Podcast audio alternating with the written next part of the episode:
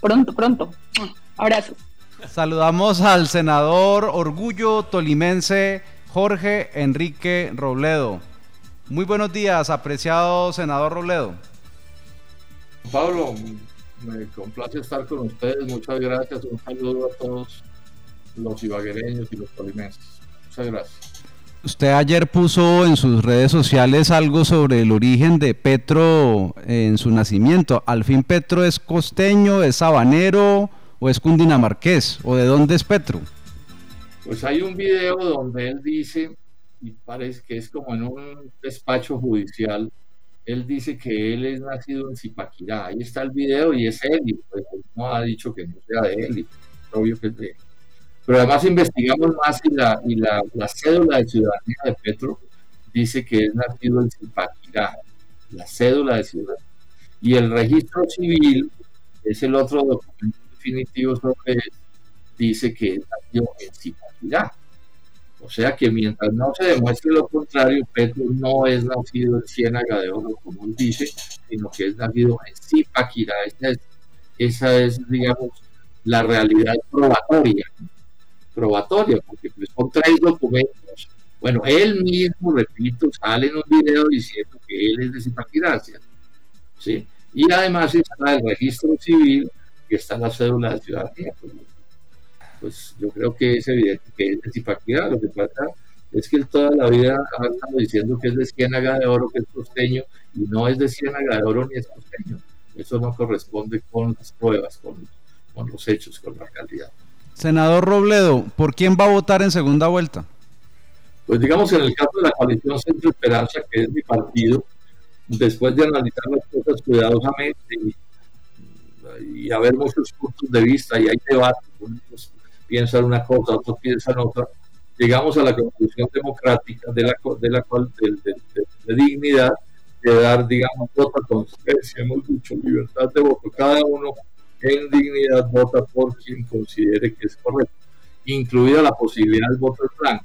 Yo ya he anunciado a Juan Pablo que voy a votar en blanco, voy a votar en blanco, porque las dos opciones que hay, ninguna llena mis, mis aspiraciones, mis mínimos, mis criterios, y el voto en blanco es un voto respetable, está en la Constitución Nacional, está porque está diseñado para que quien encuentre que ninguno candidato representante pues tiene el derecho a votar en blanco. Ahora ese cuento que es que si yo voto en blanco es porque voto por Petro, o si voto en blanco es porque voto por Rodolfo Hernández, pues, pues, ese es un puentazo, porque, porque si yo marco voto en blanco, ¿por qué me dicen que voten por otro? Eso no, es serio plantearlo así, presionándonos para obligarnos a votar por uno o por otro, pues bien. Mi decisión es que votaré en blanco y Sí, eh, pero usted había dicho en días pasados que invitaba a revisar el programa de Rodolfo Hernández. ¿El portazo que le dio Hernández a Fajardo influyó en que usted vote en blanco?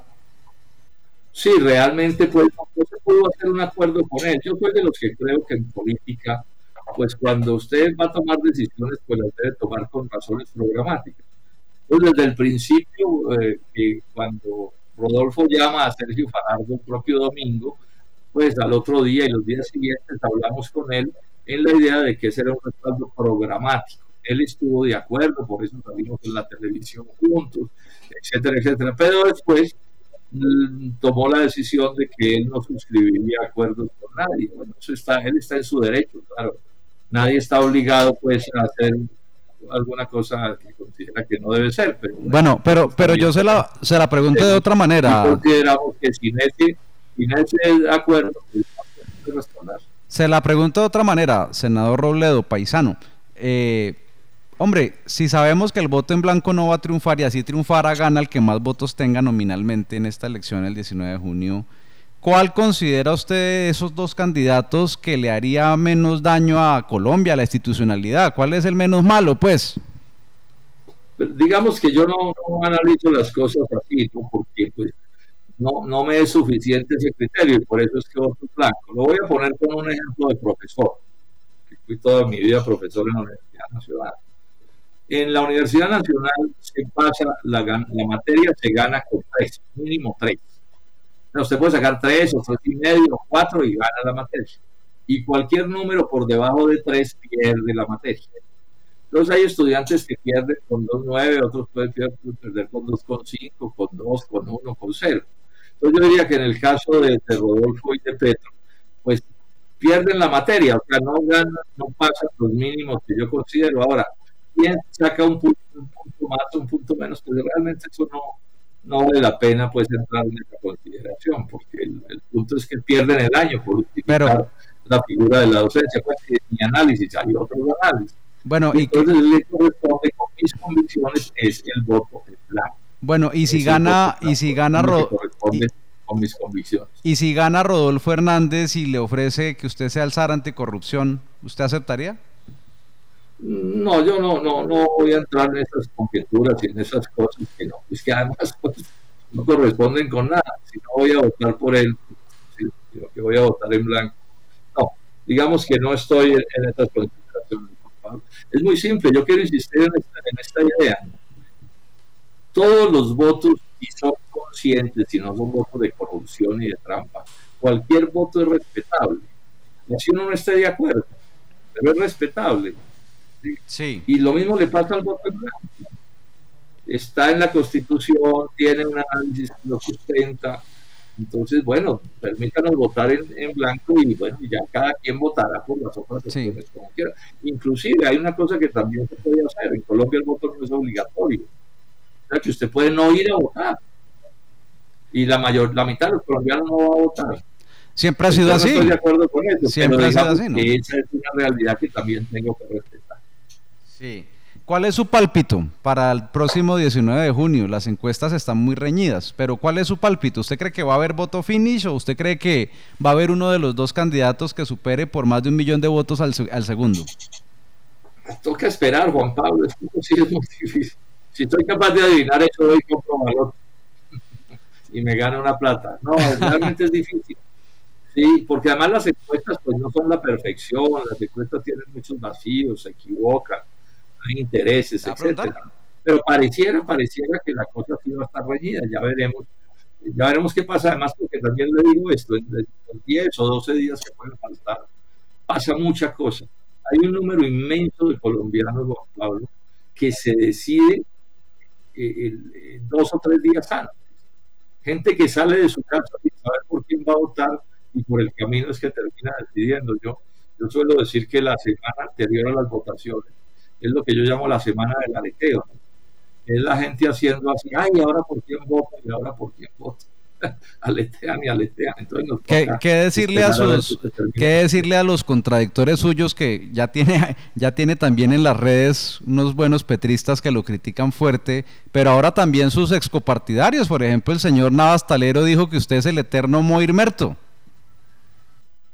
Pues digamos que son debilidades de ellos mal son ellos. Pues yo podría inventarme cualquier calificativo para crucificar a cualquiera. Pero bueno, esa es la degradación de la política en Colombia. Yo en eso no me, yo no me meto. Contradíganme mis argumentos. Díganme que no es cierto lo que yo estoy diciendo. Que el doctor Navas, por ejemplo, me diga que no es cierto esto que les voy a contar. En el 2010, Navas y yo votamos por Gustavo Petro. ¿sí? para la presidencia de la República. Lo primero que pasó fue que Petro no pasó a la, a la, a la, a la, digamos, a la, a la segunda vuelta, porque pasaron Mocus y e Iván, eh, perdón, Mocus y eh, Antana, perdón, Mocus y Juan Manuel Santos. El Polo intentó un acuerdo con Mocus y no se pudo hacer el acuerdo, él no quiso hacerlo.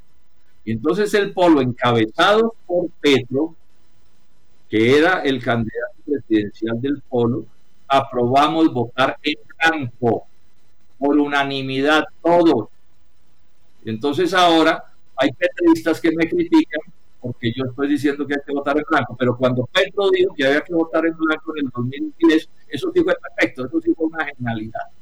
Bueno, inconsistencias.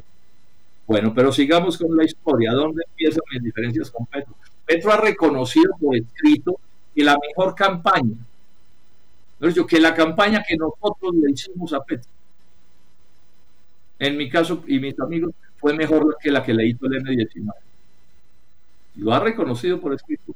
¿Qué pasó? El lunes amaneció ganando Juan Manuel Santos, que era el candidato de Álvaro Uribe. Santos había sido nada menos que ministro de Defensa de Álvaro Uribe. Es historia patria. El polo se reunió, la Dirección Nacional, y por unanimidad, Juan Pablo, decidimos que eh, le íbamos a hacer oposición a Juan Manuel Santos, lo obvio. Veníamos ocho años en oposición a Juan Manuel Santos, ¿sí? Y, eh, eh, perdón, a, Uribe, y lo obvio era hacerle oposición a Santos. Bueno, eso fue el lunes. El martes por la mañana salió Petro y sin preguntarle a nadie, dijo que iba a hacer un acuerdo con Santos y el Santos y el, y el viernes salió a abrazado con Santos en una fotografía diciendo que había hecho el acuerdo, saltándose al polo, traicionando sus compromisos con el polo. Es historia patria.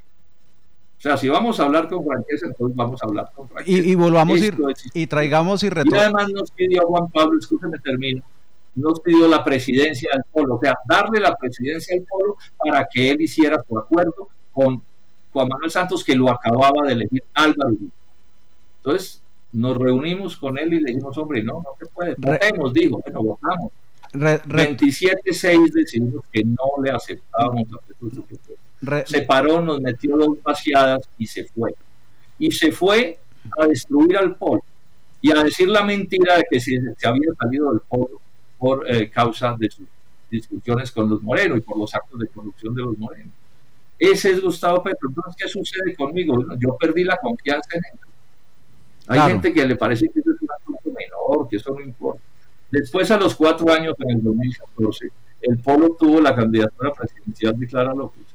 Y Petro, como alcalde de Bogotá, le dio orientaciones de votar otra vez por Juan Manuel Santos y Germán Vargas Lleras, que era el vicepresidente de Juan Manuel Santos. Entonces, en mi caso, yo puedo decir Petro rompió las confianzas y por eso no voto por él, porque rompió las confianzas. Podría hablar de otras más cosas, pero si quieren argumentos, pues ahí están los argumentos. Ahora rebatan estos argumentos. La solución no es entonces insultarme, rebatan estos argumentos. Díganme que él no va a votar en blanco en esa elección. Es más fácil, es, más fácil, senador Robledo. Senador Robledo, es más fácil probar, es más fácil probar que el, que el, que el que la campaña de Petro está plagada de, santismo que la de Rodolfo de Uribismo o es la misma cosa para usted? No, yo digamos no miro las cosas así, Juan Pablo. Pues estoy, porque estoy cogiendo las cosas súper gruesas. El hecho de que una persona haya sido estado con alguien no quiere decir que en un momento dado no pueda cambiar, pero si es una buena persona, no es corrupto, cosas de ese Pero la mayoría de los santistas hoy, analicemos, analicemos lo que está pasando hoy, la mayoría de los santistas consumados pues, están con, con Gustavo Petro, ¿no? O sea, en este momento, cada colombiano tiene el derecho a decidir como quiera. Yo soy objetivo en mis cosas, ¿sí? Y es evidente que hay respaldos que son muy discutibles, que yo no comparto pero no quiero salirme del punto de fondo, que es este que yo estoy planteando. Ahora, hay gente que estuvo en el pueblo en ese momento, a la que traicionaron y no le importa, y saca pecho. Bueno, están en todo su derecho, pero yo estoy en mi derecho de decir, por el caballero no voto, porque además le tengo una lista de más gravísimas, eh, eh, de más gravísimas inconsistencias y cosas inaceptables. Bueno, Javier. Senador Robledo, ¿qué rumbo va a tomar ahora el Partido Dignidad, que pues tiene una representante de la Cámara en Bogotá? Estamos en, la, estamos en esto, ya les acabo de decir. Cada uno de nosotros en dignidad tomará la decisión de votar como quieran en esta elección. Y el lunes estaremos unidos y estamos unidos. Esto fue una decisión unánime, sin peleas entre nosotros. Llegamos a la conclusión de que esto era lo mejor era la mejor manera de mantener el, la dignidad unidos y seguiremos en, política y en, lucha política. Yo dejo de ser senador el 20 de julio, pero, pero seguiré en la lucha política y opinando y escribiendo y hablando, dictando conferencias. Y el año entrante hay campaña electoral y bueno, a alguien respaldaré en esa campaña. Esa es la lucha de mi vida, no, y no la voy a abandonar porque dejé de ser senador. Senador Jorge Enrique Robledo, Orgullo Tolimense, muchas gracias por estar hoy en Ecos del Conveima Patrimonio Radial del Tolima. Nos oyen y nos ven. Muchas gracias. A ustedes muchísimas gracias. A ustedes muchísimas gracias y mis saludos a todos sus oyentes.